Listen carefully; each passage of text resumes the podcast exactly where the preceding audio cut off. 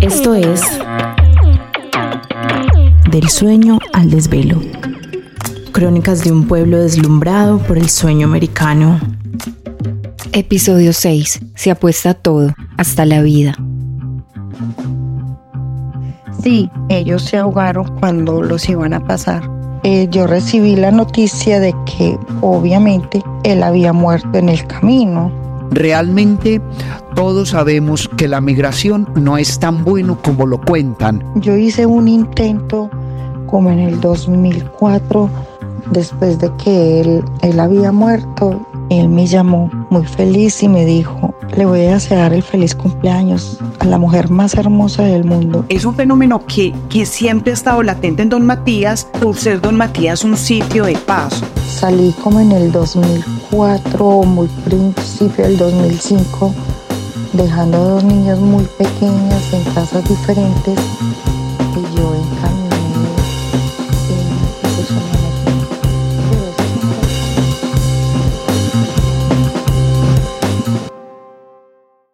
Hay fechas que no se borran nunca de ciertas mentes y corazones. Tampoco habría manera de hacerlo cuando en ellas radica el cambio de rumbo y de la vida misma. Y es que el famoso hueco y sus tantísimas formas de cruzarlo tiene también infinitos riesgos, accidentes, pérdida, enfermedades, muerte. Él viajó el 21 de enero del 2001 hacia Bogotá con la esperanza de que pasaran los días y él estuviera en Estados Unidos en muy poco, en, un, una, en una trayectoria muy corta.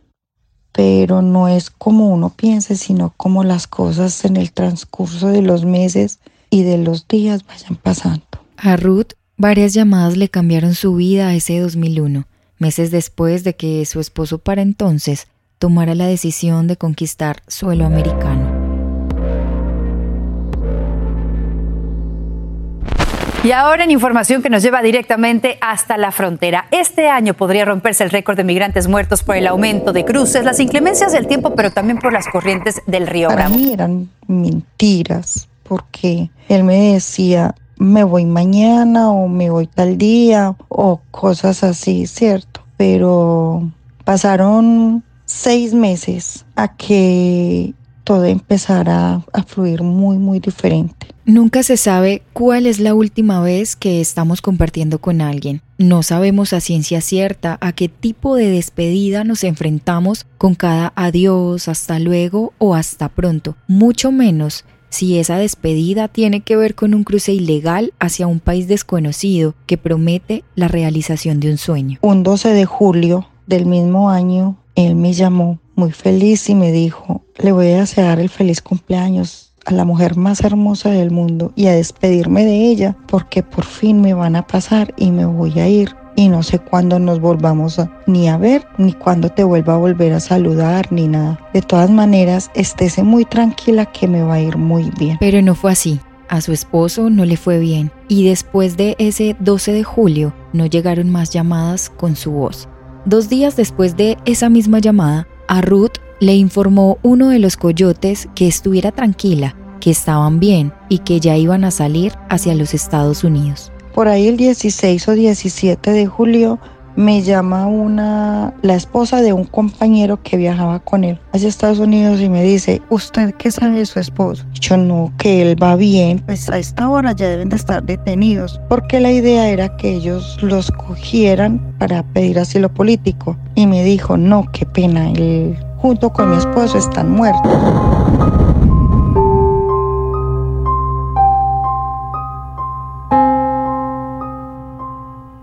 Así? Yo, yo le dije, usted es una boba. ¿Cómo vas a decir eso? Las primeras noticias son las peores que llegan. Sí, ellos se ahogaron cuando los iban a pasar hacia el lugar que los iba a coger la, la migración. Ruth insistía en que eso de la muerte de su esposo era absurdo. No había manera de que fuera verdad, mucho menos si el coyote o la persona a cargo de todo ese proceso no les había dicho nada aún. Pues obviamente yo lo llamé y le dije que si era verdad y lo lógico era que él dijera la verdad, pero él lo negó todo. Como bien dice el sacerdote Bernardo Gallego, en la migración no todo es como lo pintan. Realmente todos sabemos que la migración no es tan bueno como lo cuentan o no es la película más bonita del mundo como uno se la imagina. La migración trae muchísimas y grandes dificultades. Y dificultades era lo que venía para Ruth y su familia. Los días siguientes a la conversación con el coyote estuvieron permeados de una profunda incertidumbre y dolor. Algunos días parecía que sí y otros días parecía que no. El 20 de julio eh, yo recibí la noticia de que obviamente él había muerto en el camino. Entonces ahí es donde empieza, ¿es verdad o es mentira? ¿Es verdad o es mentira? Fueron un mes y medio de angustia, de sufrimiento, de dolor, si creer o no creer, porque era un mes y medio donde habían que mandar papeles y papeles y más papeles, por lo que se decía que había que comprobar que legalmente él sí fuera el que estuviera muerto. El anhelo de que todo lo que estaba sucediendo a su alrededor fuera una pesadilla no cesaba y no había cómo hasta no tener garantía o al menos la dolorosa seguridad de que el cuerpo del que tanto hablaban efectivamente pertenecía a la persona que ella tanto amaba. Yo tenía como días en que yo salía y hacía mi vida normal, pero también llegaba días en que yo parecía como un zombie en la cama, esperando que el celular sonara y que él me iba a decir todo está bien, vamos a estar bien y todo es una pesadilla.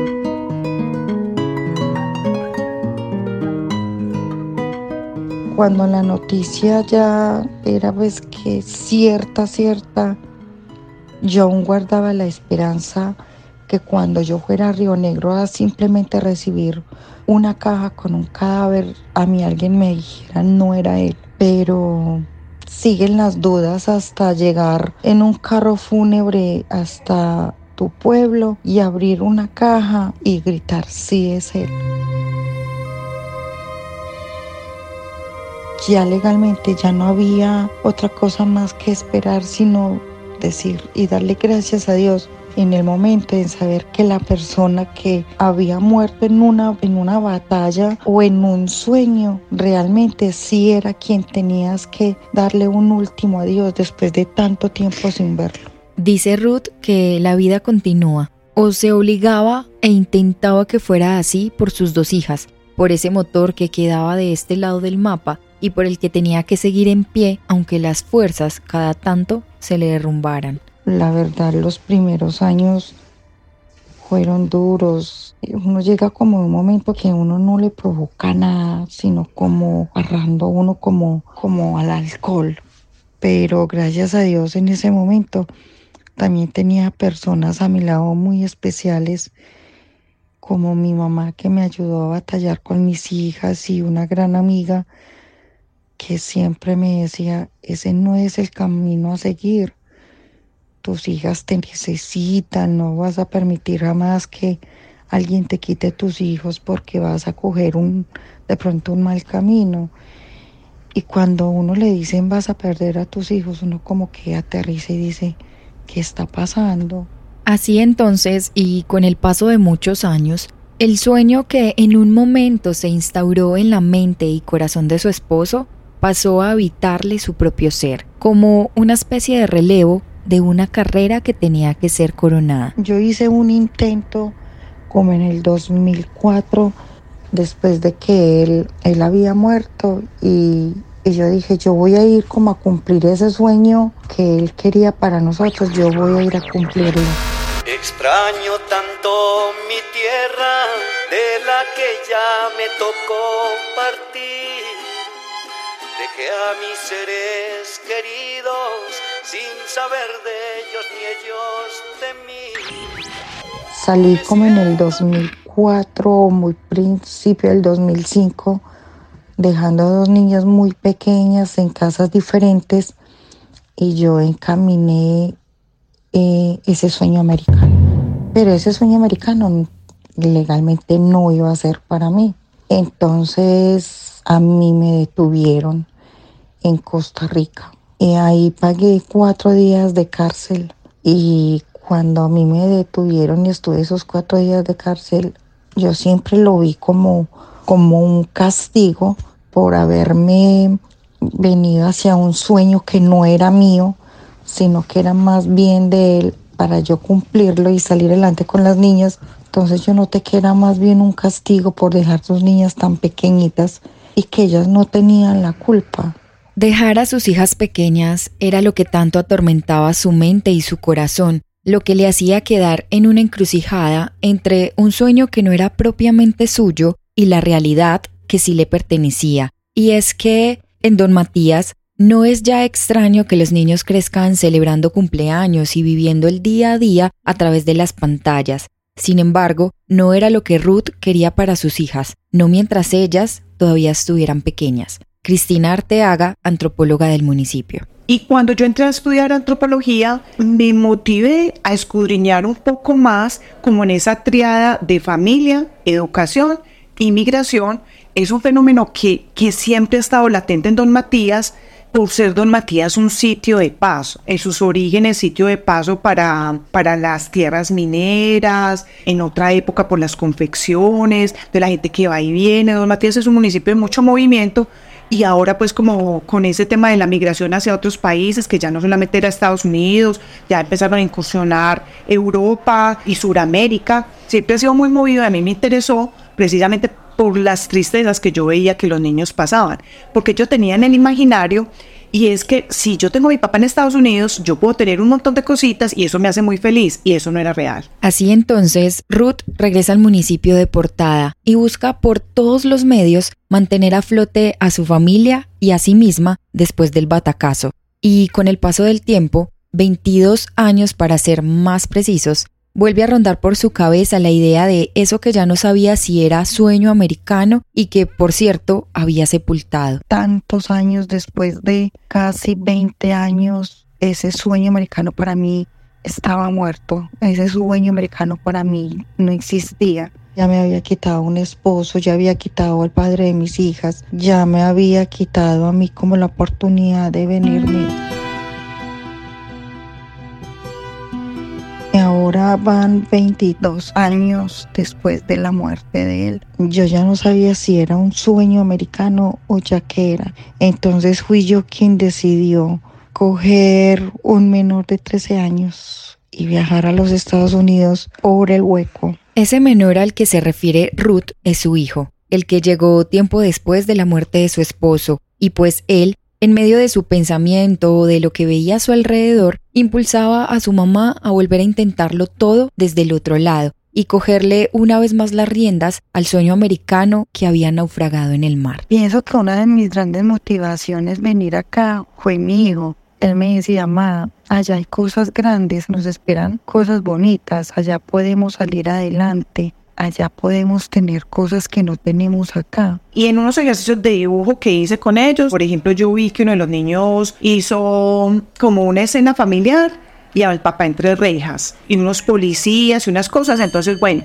eso fue una escena que el niño vivió en Estados Unidos cuando la policía llegó por el papá. Mejorar, siempre mejorar tener una estabilidad económica y garantizar una vida que sea de calidad. Pero también, como dice Cristina, esa idea de partir hacia los Estados Unidos se ve permeada por lo que otros muestran. La casa de este lado construida, el carro de las fotos y la comodidad para gastar dinero cuando regresan al pueblo, aunque muy pocas veces se ve más allá del espejismo, los sacrificios y las renuncias a las que se deben enfrentar. Quería saber eh, realmente si ese sueño americano, si era un sueño en sí americano, o es una ilusión que todos nos dejamos llevar, o, o es un país donde realmente tú dices voy a ir y todo va a ser color de rosa. Color de rosa.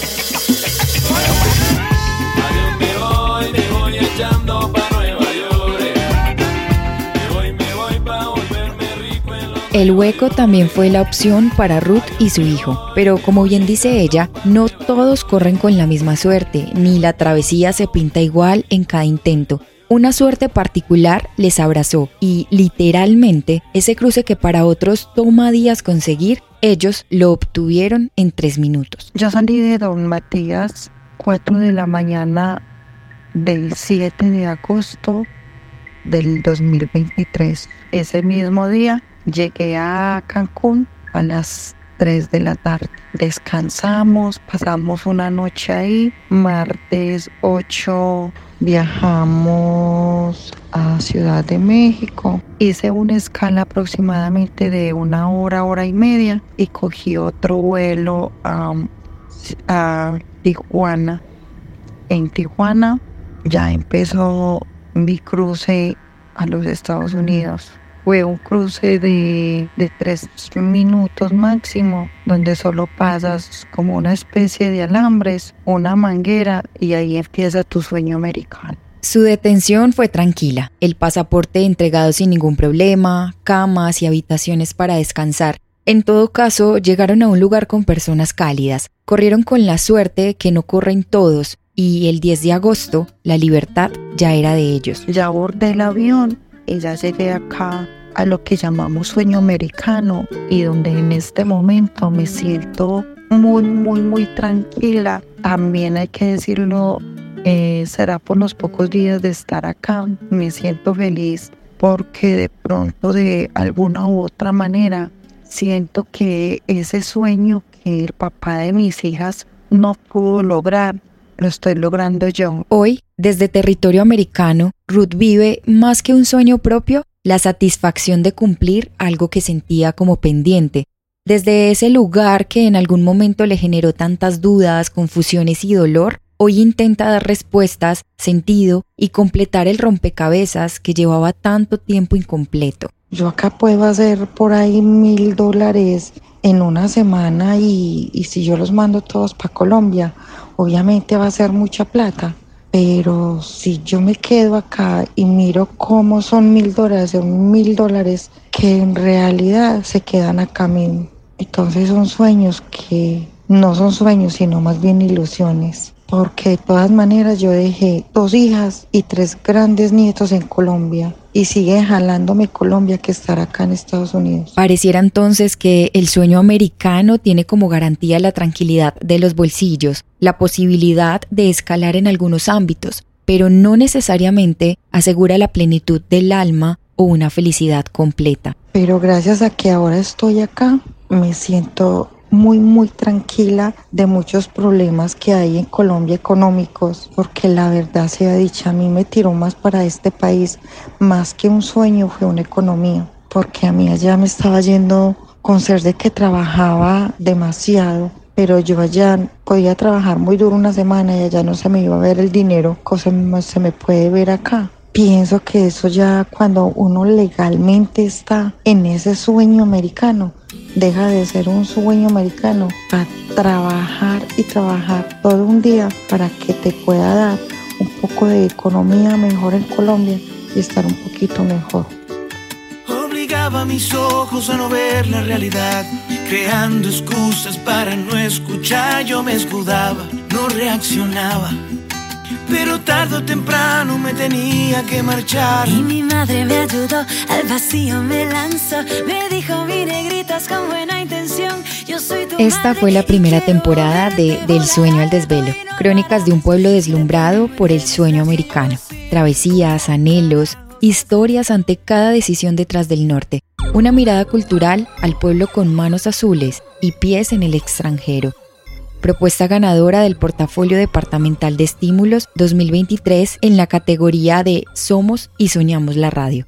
Investigación, entrevistas, guiones y locución, Camila Gómez y Paula Ríos. En la producción sonora estuvo Paul Montana y en la ilustración Melina García. Nos escuchamos en una siguiente temporada.